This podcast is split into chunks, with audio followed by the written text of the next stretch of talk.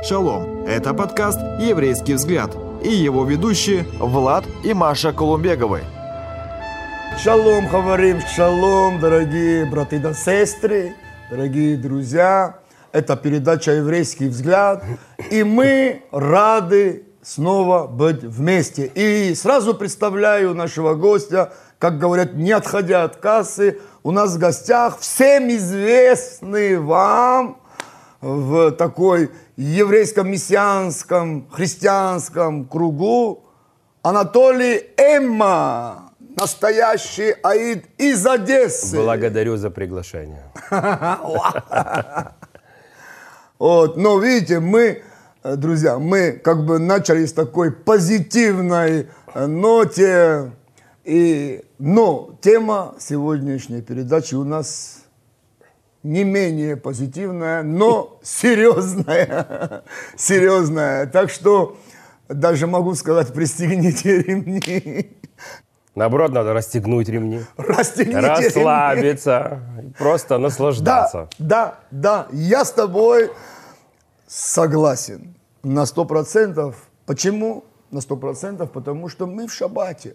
Ну что, Толик, Анатолий, друзья, мы тогда начнем говорить о нашей теме. Тема актуальная, актуальная в наше сегодняшнее время в Украине, которая переживает войну, агрессию, к сожалению, соседнего государства, казалось бы, братского, но мы видим, какое братское отношение проявляет соседнее государство Российская Федерация. К сожалению. Как говорится, если бы я не был бы здесь внутри и не видел бы, что реально происходит, не то чтобы по слухам, а то, что мы, живя на девятом этаже, во время тревоги, после тревоги, через некоторое время – мы стоим с женой и смотрим, как летит ракета. И это ужас. Во время, когда люди спят, во время, когда как бы тишина, покой. И тут тревога и летит ракета. Это война. И наша сегодняшняя тема. Как сохранить или хранить свое сердце во время войны. И я оттолкнусь от одного местописания, всем известного нами местописания. Это притчи, 4 глава, 23 стих. Больше всего хранимого храни сердце твое, потому что из него источники жизни. И мы знаем, что если мы будем смотреть в оригинал, то слово «сердце» в еврейском оригинале звучит как ум, разум, все включающее внутреннего человека волю, мысли, желания, эмоции. И, конечно же, то, что мы сегодня переживаем в Украине, в нашей стране, в нашем городе, верующие и неверующие, мы реагируем эмоционально. Мы воспринимаем информационно. Даже не то, что нам говорит телевизор, а то, что видят наши глаза – то, что переживаем мы. И это, конечно, влияет на наше восприятие, на наши выводы, решения, мнения и так далее, и так далее, и так далее. Как нам быть с этим? Как хранить свое сердце в этой непростой военной ситуации? Это, я так понимаю, первый вопрос мы идем в тему. Очень правильно ты подметил, э, употребив э, именно еврейский перевод, потому что больше всего хранимого, то, что мы читаем э, в русском переводе, «храни свое сердце», это фигура речи. То есть это фигура речи, и понятно, что речь не идет ни о каком физическом органе, который Да. перекачивает кровь, там, исполняет различные функции для работы организма. Речь идет о нашем уме, наших эмоциях, нашей воле, чувствованиях, то есть о внутреннем человеке, человека живущего. Да. И Соломон, будучи человеком неординарным, будучи человеком, который знал, что такое терять мир, знал, что такое терять Бога, знал, что такое возвращаться к этому Богу. Человек, который знал своего отца и видел наследие отца. Его отец был великий воин. То есть этот человек, э, как еще есть такое высказывание о Соломоне, которое впоследствии вот в обиход речи вошло, что его слова как вбитые гвозди, да. То есть он говорил так, что было достаточно. Одно предложение, как вбитый гвоздь, который несет свою функцию, для чего вбивает этот гвоздь. Конечно, перед нами непростой вызов, потому что мы живем в контексте войны. У нас открытая рана у всего общества, у Да. верующих, у неверующих, Да. у всех народов национальностей, которые здесь живут. Потому что мы видим насилие, зло, мы постоянно слышим о насилии, о зле. Мы посредственные и непосредственные участники этого насилия и Да. зла. Тем не менее, Библия нас призывает, храни свой внутренний мир, храни свой разум, не расточай себя. И здесь как бы подсмысленно выплывает следующий момент. То есть, другими словами, можешь ли ты не раздражаться на ситуацию, в которой ты оказался, на тех людей, которые поместили тебя в эту ситуацию. То есть сейчас мы говорим о тех, кто пришел уничтожать, убивать, насиловать нас, да, это российская армия. Можешь ли ты простить, можешь ли ты не иметь Не ярость, ненавидеть. не ненавидеть их, да, то есть как тебе э, выстроить какие-то рамки, как тебе выстроить вот правильное и праведное отношение перед Богом и перед людьми среди вот этого хаоса. А это именно хаос, твой пример, да? Да. Что ты говоришь, мы стоим на балконе, и мы видим, как летит ракета, пролетает твой район и летит Да. туда, на центр Да. Киева. Да? У нас то же самое. Я не буду говорить, в каком я районе живу. У нас стоит ПВО перед, нашими, перед нашим районом, и мы очень отчетливо и очень четко видим всю работу наших э, сил противовоздушной обороны. Мы как бы, у нас дом трясет постоянно, когда российская армия стреляет.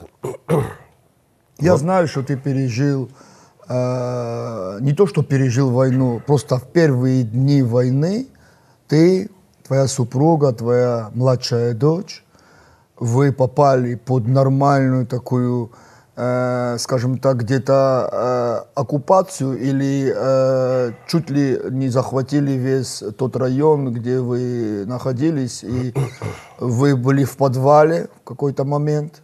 Ну, 24 Расскажи чис- вот кратко, 24 числа Вот первый же день российские войска, да, уже зашли в наш район, и э, нельзя сказать, что это была оккупация, то есть начались бои, да, начались бои, это все прямо с утра началось, и то есть видео соседи скидывали с других мест нашего района, как, Что происходило? как русская армия, да, перед- передвигается спецназ, ДРГшные группы по более таким лесным массивам нашего района.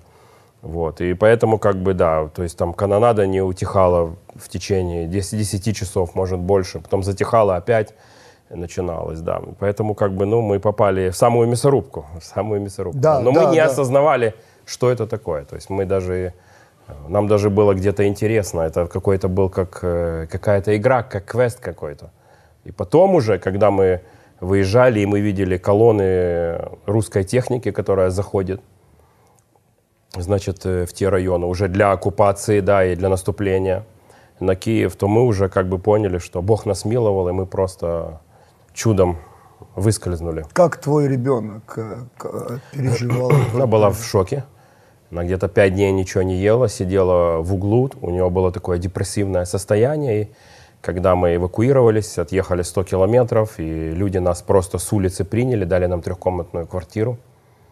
Э, Она даже не выходила за продуктами с нами, потому что ну, она боялась, что не дай бог что-то с ней произойдет. То есть у нее был такой сильнейший стресс, конечно. Ну, это можно понять. Да. В Да. в 16-17 лет э, проснуться и увидеть войну.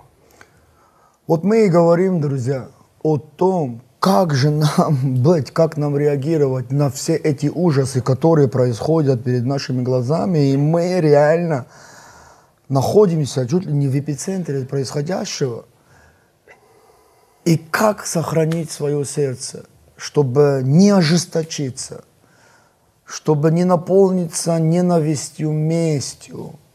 И как? Как дальше двигаться? Ты знаешь, я в первые дни войны, может быть, там уже день на пятый, на шестой, я, ну, поскольку ты постоянно сидишь, смотришь телеграм-каналы, новости, что происходит, да, там разбитые русские танки, русские солдаты мертвые, ну и, в общем, ты как бы это все видишь, смотришь, мы все смотрели эти Да. телеграм-каналы, переживали, когда они остановятся, повернут ли они назад, начнется ли наступление на Киев, что будет, в общем. И где-то даже радовались ну, успехам нашей армии, да, что так мужественно сражаются и вывозят гражданских. И, в общем, такие разные вещи происходили. Я в первые дни даже где-то увлекся вот просмотром э, все- всех этих новостей, вот этого открытого ужаса, да, убийства и наших солдат, и мирных жителей, и, и российской армии. И настолько увлекся, что даже стал как бы подыгрывать, мол, так вам и надо, там, пусть там вас всех разорвет, да, пусть вас негодяи, вы будете уничтожены. То есть, ну, такие аккуратные проклятия, скажем, да, такие богословские проклятия, да.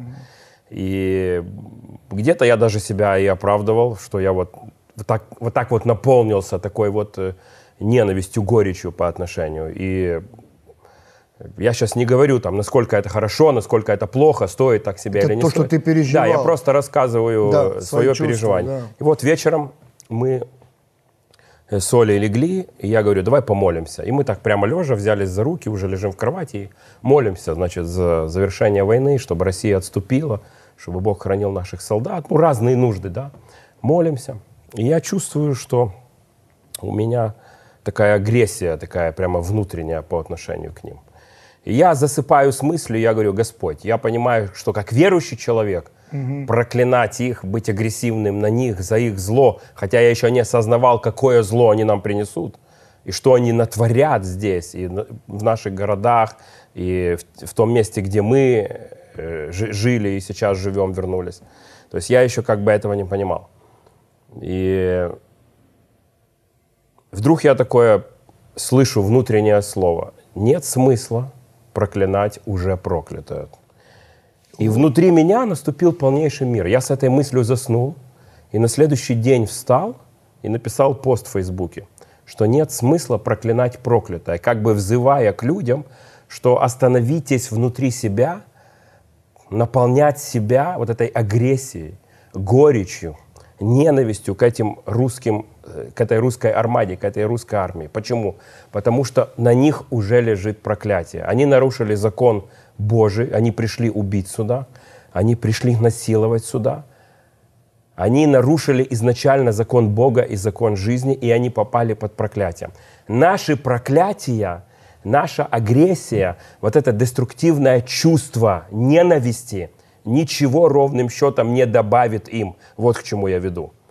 Но нас оно разрушит, и мы не исполним то, к чему призывал Соломон. да. Что мы не сохраним свое сердце. По- И для меня это было такое внутреннее утверждение, убеждение, откровение, да, если мы говорим таким христианским языком, что нет смысла негодовать, э, быть агрессивным, проклинать, радоваться их смертям. Нет ни- Злорадствовать. злорадствовать, вот хорошее слово, да, изрыгать зло, да. Нет никакого смысла, потому что они уже прокляты. То есть Бог, как они переступили границу, как они убили первых наших пограничников, обстреливали Мариуполь и творили все те беззакония, которые они до сих пор умножают на украинской земле с людьми и украинской, и русской, и других национальностей, которые здесь живут э, и жили до войны, и живут сейчас, они уже прокляты. Они выбрали путь убийц. Вот то, что ты сейчас говоришь, как раз у меня э, и подготовлен э, один стих э, местописания. В Римлянам 12 главе, в 21 стихе мы читаем. «Не будь побежден злом, но побеждай зло добром». Вот здесь два момента. Первое. Не будь побежден. И второй момент. Побеждай. зло добром. И это реальная, знаете, реальная как бы ситуация, в которой мы должны проявить свою веру и позволить, позволить Богу, в которого мы верим, и чье слово, которое мы исполняем, действовать вот в этой ситуации. Вот то, что ты сейчас говоришь, то, что ты переживал, и ты заметил, как тебя зах, захлестнула вот эта ненависть, вот это проклятие, Господь тебя останавливает. И просто, как своего сына, своего слугу, говорит, спокойно, то, что проклято, нет смысла проклинать. Хотя мы с тобой знаем, что в Новом Завете верующим Господь запрещает проклинать кого-то. Это как бы своего рода действие колдовства, оккультизма. Ну, имеется в виду, знаешь, проклятие это не обязательно какая-то оккультная вещь, такая с темной силой, с темной стороны. Э, говорить э, Ну, не, и неподобающие грязные слова, например, да, э, то же самое. Я тебе скажу больше, что после того, как я получил это понимание, да, то есть у меня как внутреннее исцеление началось, но я задался вопросом, потому что когда я молился, например, да, за эту ситуацию, все равно во мне страсти бурлили, скажем так, да, и Господь мне показывает Слово Свое, и в Слове написано, да, там, суди народы, там, суди э, нечестивых, то есть в таком плане. Э, ну, разные места из книги псалмов, я сейчас не буду их открывать. То есть телезритель прекрасно понимает, и я думаю, ты знаешь эти места, да, когда Давид молился, суди, они пришли там уничтожить, души моя ищут, а ты вступись, ты сохрани меня. То есть вот такие Да. все э, трудные ситуации. И я во время молитвы, наверное, месяца полтора стал использовать эти слова. То есть, другими словами, отдавая суд Богу над российским оккупантом, над людьми, которые пришли уничтожать украинский народ и людей, которые здесь живут друг, других национальностей, и сохраняя сердце, вот тот стих, который ты читал, сохраняя свой, свой разум, свои эмоции. Я говорил, Боже, суди их ты, я не хочу их судить. Да, ты знаешь, как гневаться, ты знаешь, как ставить все на место, ты знаешь, кого из них миловать, ты знаешь, кого из них наказывать, ты знаешь, кого из них, как воздавать кому. Суди их ты, суди их ты. И, и вот через эти вещи не проклинай проклятое, да, и суди, Боже, ты, весь суд отдайте Богу, говорит Новый Завет. То есть внутри меня произошло вот это вот облегчение, или даже, можно сказать, глубже исцеление. То есть я просто пережил какие-то вещи, которые помогли мне мое мышление расставить на, на Да. нужную полку в голове. Что интересно, да. я сейчас добавлю, да, Да, ты же спросил, Да, как да, да, человеку да, выходить из этой ситуации, потому что мы, опять-таки, мы живем посреди живой раны, мы теряем друзей, я уже похоронил четыре, четыре человека своих товарищей, которые погибли. Мы теряем друзей, в общем, все переживают эту беду. Э, Русские убили наших соседей и похоронили их в- просто в, в детском садике, в детской площадке их хоронили. Поэтому для меня это тоже живая рана. Я не где-то отстраненный. И при том, ты знаешь, я работаю с солдатами, я работаю с армией, оказываю психологическую помощь, гуманитарную Ну, помощь. друзья, кто не знает, Коль, э, Анатолий, он еще находится в, э, в, э, в группе, в э, корпусе капелланов, и они ездят в госпитали, помогают раненым, и молятся, и общаются, и психологически, и молитвенно И поддерживают. духовно, и, И духовно, отвечаем да. людям на вопросы, потому что у людей точно такие вопросы, у неверующих, как у нас верующих. И даже глубже, об этом можно очень много говорить.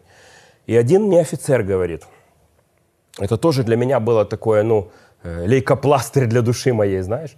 Он мне говорит, раненый. А я тоже такой эксперимент делал, с- тестировал их, насколько они злы на врага. Да. И что я увидел, что наши солдаты менее злы, менее агрессивны, чем люди, которые войны не видели и даже нигде с нашими солдатами не пересекались. Вот что интересно, что большинство, я не скажу за всех, но большинство, которых я опрашивал, с кем говорил, они менее агрессивны по отношению к врагу, чем люди, которые не видели войны вообще. Ну, видят ее, скажем так, изнутри городов или вообще за рубежом находятся. Что интересно. И многие солдаты говорят так, мы бы уже с радостью бы оставили бы автоматы и вернулись бы к своим домам, к своей работе. Мы, нам так надоело это все. Мы так устали. Помогите, дайте совет, дайте выход. И этот офицер мне говорит, я его тестирую, задаю ему вопрос, і він мені говорить, на українській мові він відповідає мені: ми в цю війну, я в цю війну, він каже, людиною прийшов. І я хочу із цієї, із цієї війни О. людиною выйти. И для, и для меня, как для верующего человека, слушая неверующего человека, для меня это, знаете, для меня это обличение, для меня это наставление, для меня это исцеление и утешение, что передо мной сидит офицер, который командует ротой солдат, который отдает приказы идти вперед, защищает землю, сам участвует в боях, но он говорит, я пришел сюда человеком, я хочу выйти отсюда человеком. Слушай, вот опять-таки же возвращаюсь к этому местописанию, Римлянам 12 глава, 21 стих. «Не будь побежден злом». Вот то, что я слышу сейчас из твоих уст, то, что этот офицер говорит. Людина я прийшов, Людина, я, я, лю- людиною хочу остаться. Это значит, не будь побежден злом, чтобы не стать вот этим злом. И это важный момент. Это важный, вот это важный момент ты говоришь, потому что на самом деле, вот я обратил внимание на то, что ты перед этим сказал, что многие, которые реально не участвуют в войнах, они более агрессивные, нежели те, которые реально находятся на фронте. Они даже нигде не пересекались с нашими солдатами, офицерами. Они не видели их быт, не знают, как они мыслят. И они, и они более агрессивны. Я тебе хочу сказать, что это правда, потому что я сам, к сожалению, пережил войну. Я знаю, что такое война не понаслышке. И войну, которую я пережил, это было в 89 году, распад, начало распада Советского Союза. И я школьник, переходящий в 11 класс. И то, что я в течение четырех лет видел и в чем я участвовал, я был наполнен ненавистью к врагу. Ну, я был неверующий. Я был наполнен чувством мести, чтобы мстить. Я искал разные возможности, чтобы мстить. И также я похоронил не только друзей, но и родственников. И война – это трагедия, война – это ужас. И хочу сказать больше. Последствия войны, они еще хуже, чем сама война, потому что время и процесс восстановления не только разрушенного, но и психики человека, как бы поколения, требуется усилий и времени. Поэтому, друзья, больше всего хранимого храни свое сердце, потому что из нее источники жизни исходят. Человек, офицер, который реально участвует в войне, говорит, что я хочу остаться людиною, я хочу остаться человеком. Это о многом говорит для нас. Я бы хотел продолжить наш нашу тему и в этом же стихе задать тебе следующий вопрос. Но побеждай зло добром. Вот какие шаги надо предпринимать, чтобы не ожесточить свое сердце, чтобы сердце не, ожесточи, не ожесточилось, не очерствело и не было наполнено этой местью, злостью, гневом. Вот какие шаги нам надо делать, потому что вот этот стих – побеждай зло добром, я думаю, говорит нам о неких шагах, которые мы должны совершать. Ну, прежде всего, вот те вещи, которые со мной произошли, это как инструмент, да? Да. То есть не злитесь, не проклинайте, не говорите э, гадких, мерзких слов на то, что уже находится под проклятием. Бог судья справедливый. Если мы знаем Бога, если мы знаем силу Его Слова, если мы верим в закону то, что человек посеет, то и пожнет, то мы знаем, чем кончится для тех, кто принес сюда насилие, убийство и все вот это нечестие, которое здесь они устроили на нашей земле. Нет смысла вкладывать себя в деструктивное чувство, разрушая, во-первых, себя. Да. Есть, это инструмент. Да. Не проклинай. Э, второй, второй, Не мсти за себя. да, да, не мсти за себя. Второй, отдай все на суд Божий. Второй, если ты не знаешь, как молиться, я напоминаю просто то, что мы уже говорили. Вот молись, Господи, суди их ты, суди российскую армию ты, суди их правительство ты, отдайте суд Богу. Пусть Бог с ними разбирается. Мы ничего не прибавим своей агрессии. Есть замечательная еврейская мудрость. Я когда-то читал, сейчас вспомнил, что и она вот о человеческой агрессии. Когда ты человек, агрессивен по отношению к другому человеку, ненавистен по отношению к другому человеку, запомни, ты агрессивен и ненавистен только по отношению к себе и к Творцу. Потому что между агрессией и ненавистью нет больше никого и ничего, Да. кроме твоей души, которая получает Да. удар от этой агрессии, и кроме Творца, которого ты огорчаешь. Еще один случай пришел э, на память. Э, значит, уже деоккупировали Бородянку, и в Бородянку очень много помощи шло. И мы с группой решили помогать ближайшим селам. Потому что в Бородянку много заходило помощи, а ближайшие села немного. И мы ходили по дворам, э, спрашивали, кому нужна помощь, кто в чем нуждается. И одна женщина вышла. И я был в военной форме, и она расплакалась, ну, как бы, и мне так тоже стало неудобно, я тоже с ней так наполнился такой горечью, понимая, что она здесь пережила, как бы, видя там разрушенные ворота ее, что, видимо, там техника стояла. И я выношу ей этот продуктовый набор, говорю, пусть Бог вас благословит, хранит вас, пусть исцелит ваше сердце. И она на это пожелание, она говорит, да пусть они будут прокляты, да пусть они сдохнут. И у меня теперь одна молитва, чтобы они сдыхали, чтобы они были прокляты, чтобы они узнали все то, что узнали мы. Я на нее стою, смотрю, и она мне сама говорит. А она увидела у меня вместо погоны крест, потому что мы вместо погон, вместо офицерского звания, да, или солдатского, мы носим крест. А она говорит, а вы как-то по-другому думаете? Я говорю, вы знаете, если бы я сейчас молился бы, я бы молился бы за них так. Господи, пусть их дети никогда не узнают того горя, что узнали наши дети. Пусть их женщины беременные никогда не будут рожать в подвалах, как рожали наши. Пусть их мужчины не умирают просто потому, что они мужчины, украинцы, у них наколка там трезуб или флаг дома находили или еще что-то. Пусть это горе, пусть это зло их просто минет. Господи, если это тебе возможно, потому что я понимаю, что Бог судья строгий взыскивающий, но для нее я так отвечаю. И она, она расплакалась. Она начала плакать. Она говорит, а я не могу так. У меня сердце совершенно другое. А я не могу так. И это тоже как бы такое столкновение, да, вот ты говоришь, последствия войны. Ты человек, который 4 года был внутри Кавказского конфликта, внутри войны. И этот Кавказский конфликт еще 10 лет длился, перекидываясь с одной на другую республику. И только чеченцев сколько погибло? 300 тысяч человек погибло чеченцев. И это ужасно. И ты был внутри этого, и ты знаешь, какое последствие, какие тяжелые травмы психики для наших людей. Поэтому нам, верующим, надо хранить себя, чтобы впоследствии служить им любовью. Потому что мы, если мы Христову любовь не дадим нашим солдатам, нашим офицерам, нашим гражданским людям, кто их исцелит? Психологи руки просто разводят от того, что они видят. Опять-таки тоже недавняя беседа. Я два раза у него был, он мой земляк, одессит. Он тоже командир роты, 63 человека у него под началом.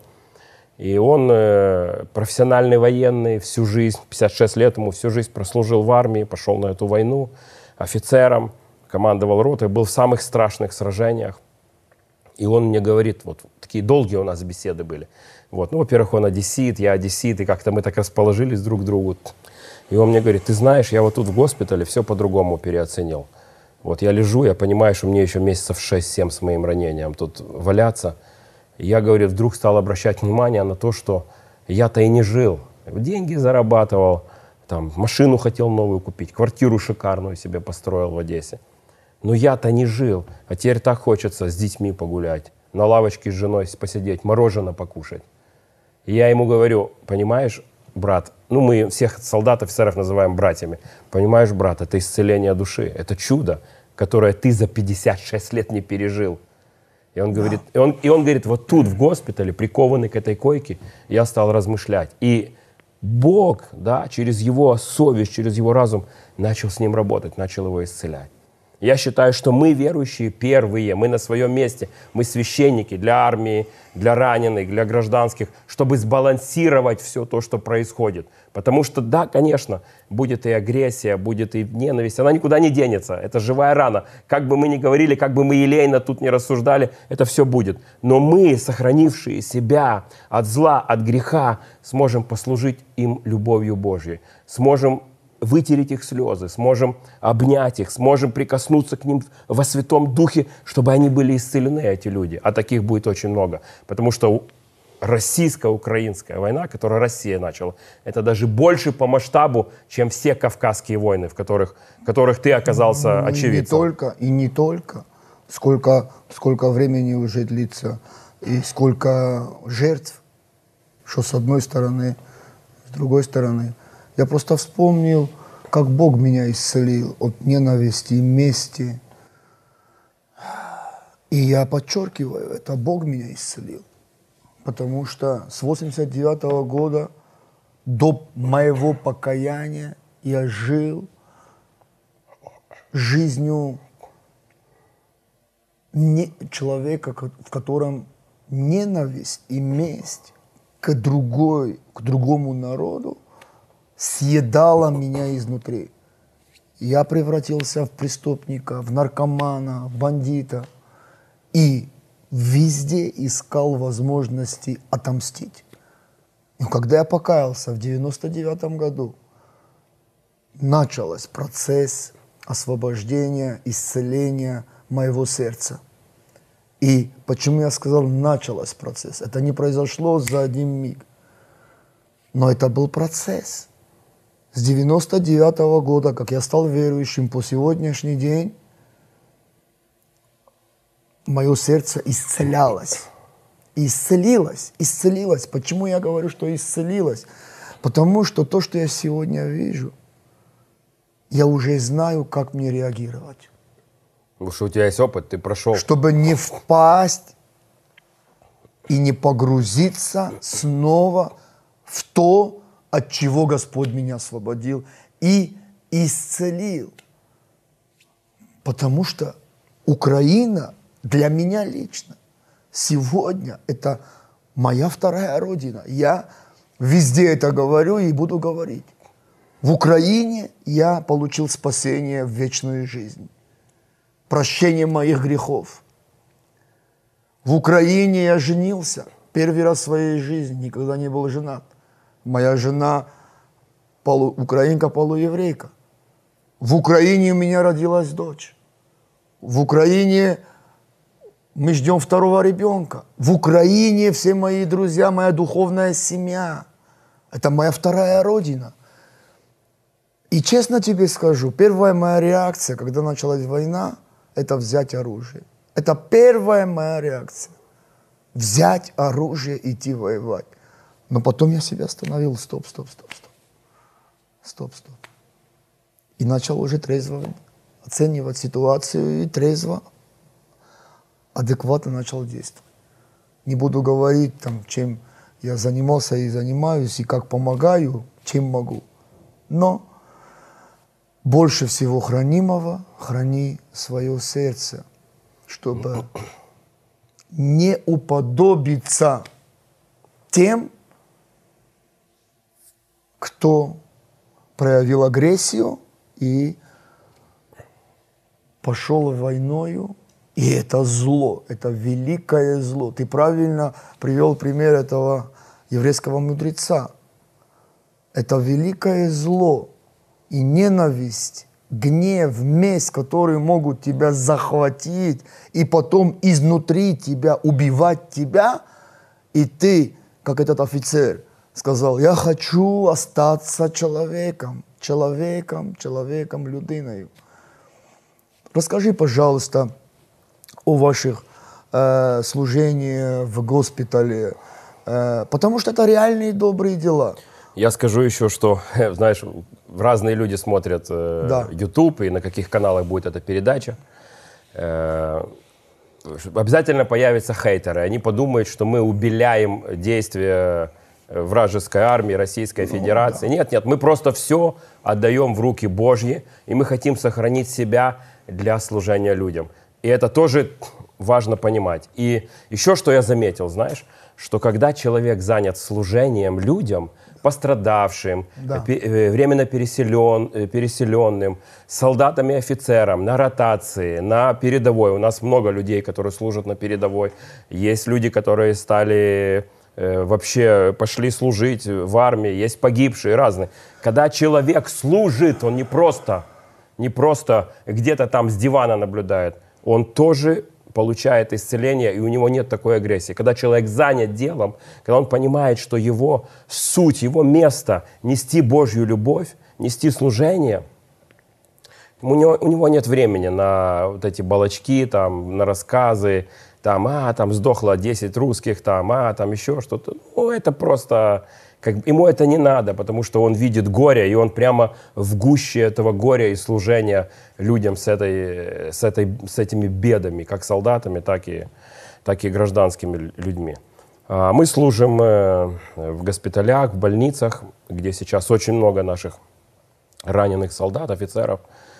И мы оказываем психологическую помощь, то есть э, пытаемся стабилизировать состояние людей разными методами, способами. Э, Там, они общаются с детьми, им приносят рисунки, какие-то душевные разговоры, да? потому что Бог исцеляет психи- психику человека пазлами. Э, Где-то Бог касается через э, его же семью, которая приходит к нему и служит ему, да, любит его, там, помогает ему, приняла его таким новым, без двух ног, например. Таких ребят немало. Где-то Бог исцеляет, э, жизнь восстанавливается через литературу. Человек вдруг начал читать, и он просто, вау, какой интересный мир, книги, литература. И мы говорим, ну так же Бог вас будет исцелять через общение с Ним и с нами, с капелланами. Это путь к вашему исцелению. Не думайте, что вы выгребете.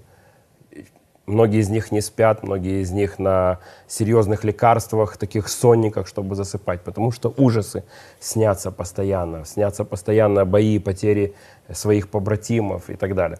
Поэтому мы служим и на психологическом уровне, и на гуманитарном. У нас есть разные возможности доставать важные, нужные, необходимые вещи для госпиталей, для больниц, где наши раненые лежат. И, конечно же, на духовном уровне. Молимся за людей, совершаем молитвы, совершаем исповедь, совершаем чтение Писаний. Все то, чтобы человека привело в состояние нормальной жизни, да, чтобы он вернулся к тому нормальному состоянию. Потому что люди, к сожалению, разбиты и разорваны. Один парень мне говорит, он снайпер, и он 4 месяца плотно со мной общался, и он мне говорит, вот у меня такой вопрос к тебе. А если у тебя капеллан, вот ты капеллан, да, ты военный священник, а если у тебя капеллан, потому что тот груз, который вот вы вынашиваете здесь, все эти исповеди, разговоры, все то горе, которое мы видим, плачущих мам, жен, ребята, которые умирают в госпиталях, не придя в себя, и это об этом можно... Говорит, у вас есть капеллан или какой-то психолог? Это мне неверующий человек говорит. Потому что как вы это все? Как вы это все несете на своих плечах? Ну, я начинаю ему объяснять. Мы молимся, мы ищем поддержки друг у друга, мы открыты, чтобы наши побрати- побратимы, наши капелланы поддерживали нас. Мы такие же люди, как и вы. То есть, Да. ну, говорю, у нас есть Христос, у нас есть наш Машиях, который, Он очищает, обновляет нас, заряжает нас этой любовью, этой страстью служить, нести вам слово исцеления, быть поддержкой для вас. Да, да. Много разной работы делаем, видим, как Бог двигается, отвечает на молитвы, и происходят большие чудеса и спасение души, и люди пишут, например, недавно мне один пишет солдат, он уехал на реабілітацію, і он пише, «Е, пане капелан, я вже був у церкві, він каже мені українською мовою, він розмовляє, він з Західної України. Я вже був у церкві, я вже познайомився з місцевим е, пастором. И то есть процесс запущен, да? Потом он мне опять на следующее воскресенье пишет. Я був у церкві, ми були там, виступали, е, розповідали про війну, про наші там якісь героїчні вчинки. Але я спитав, є церква? Сказали, так, є церква українська. І він пішов, він пише: Я був у церкві вже в другий раз. Ну, тобто Бог працює, Да. Бог його Да. Зцілює. зцілює, взяв свій такий оберт. Да, слава Богу, слава Богу. Дорогие друзья, важная тема, непростая тема, актуальная тема. И в том ключе, о котором мы говорим, мы хотим донести, чтобы мы как верующие, и как уже Анатолий сказал, пример неверующего офицера, мы хотим, чтобы мы не превратились в злостных, ожесточенных людей, наполненных местью, которые то и ищут, чтобы отомстить. В этом нету здравого смысла, потому что нам надо дальше жить и строить свой, свою жизнь, и строить свои семьи, строить свою страну. То, что Слово Божье нам говорит, что больше всего хранимого храни сердце твое, потому что из него источники жизни, то как раз это и говорит о том, что человек, строящий и человек, будующий украинскую мову, завтрашний день, строя сегодня, это тот человек, сердце которого находится в чистоте, рассудок, разум человека, который, объективно оценивая ситуацию, реагирует правильно. Понимаете? Мы не можем победить зло злом. Не можем. Не можем, друзья. Поэтому наше послание – это чтобы мы хранили свои сердца. Амен. Хранили свои сердца. И хочу сказать даже вот то, что ты сказал хейтерам, да, которые могут сейчас все перевернуть вверх ногами и, и чуть ли не обвинять нас. Послушайте, друзья, если вы патриоты Украины, сидящие на диване, пойдите в госпиталь один раз. Сходите там, где беда, там, где нужда, и ответьте на эту нужду. Это первое. Второе. Если вы истинные патриоты, то я думаю, что истинный патриот – это тот, который нацелен строить свой, свой город, свою страну, делать добро, а не использовать методы зла, чтобы победить зло. Этот офицер, дай Бог ему здоровье, и пусть Бог его хранит. Я буду приводить пример этого офицера. Неверующий офицер, находящийся э, в войне, говорит, зло – это зло, а я хочу остаться человеком. Я бы еще посоветовал бы тут, и тоже задавал вопрос, какие шаги нашим братьям и сестрам верующим. Прежде всего, если вы чувствуете, что вас это захлестывает, Да. посмотрите, из каких источников вы питаетесь. Да. Источники, они формируют ваше э, видение, формируют ваше мышление. Да. Если то, что вы смотрите, то, что вы читаете, заражает вас злом, ненавистью, проклятием, удалите, уберите, избавьтесь от этого. Что бы это ни было, насколько бы оно ни было привлекательно и интересным. Второй момент. Исповедуйте свой грех. Да? Исповедуйте, Господь вам даст э, слово, как вам оставаться чистыми. Мне Господь дал слово. Да? Нет смысла проклинать проклято. Нет смысла злорадствовать над тем, над тем, чем сам Господь судить будет. Нет смысла. Что человек Да, посеет, то и исповедуйтесь, пожнет. исповедуйтесь. И то, что сказал Влад, да, найдите себе служение, найдите себе место боли, пойдите туда, там, где боль, там, где тяжело, найдите туда, там, где нужда, потратьте свое время, свои деньги, потратьте самого себя в это, в работу, в служение. Будь это наши ребята на передовой, на ротации, в госпиталях, будь это люди, которые живут, вон вся Киевская область, 16 тысяч семей, по-моему, в эти дома и в Ирпене, и с другой стороны Киева. Э, люди, которые остались без жилья, поговорите с ними, пообщайтесь, спросите, чем вы можете им помочь. И вот важный момент, вот, о котором ты упомянул, да, что пойдите в то место, где боль, пойдите на ротацию к нашим ребятам, присоединяйтесь к группам служителей, капелланов, волонтеров, поедьте в Херсонскую область, там, где люди в нужде, в трудностях, пойдите в госпиталя, пройдите обучение, послушайте этих солдат, Э, ответьте им, если есть мудрость, как и что отвечать. Будьте там, где концентрация боли. Пропадет всякое желание заниматься и наполняться какой-то ерундой, проклятиями, какими-то там суждениями. Ваш фокус будет на Божьем деле, на служении людям, на том, чтобы, как ты сказал, строить свою нацию, да, строить этот народ, исцелять этот народ, потому что люди еще не понимают, что такое война, как большинство, к сожалению, не понимает. И не понимает, какие последствия войны. Да, не понимают, потому что когда ты не переживаешь это, не участвуешь, э, вот в тех, в тех же, не надо участвовать напрямую там, э, скажем так, в военных действиях, чтобы пережить войну и осознавать, что происходит, но элементарно. Иди в госпиталь, помолись за больного, иди туда, где беженцы, принеси продукты, и увидишь в их глазах, что такое война.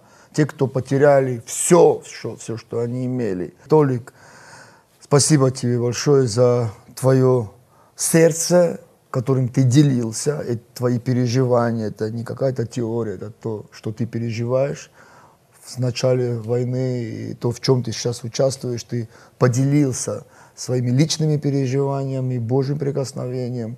И по нашей доброй традиции я бы попросил бы тебя помолиться за наших зрителей и благословить их молитвой, которую Господь тебе даст сейчас в сердце.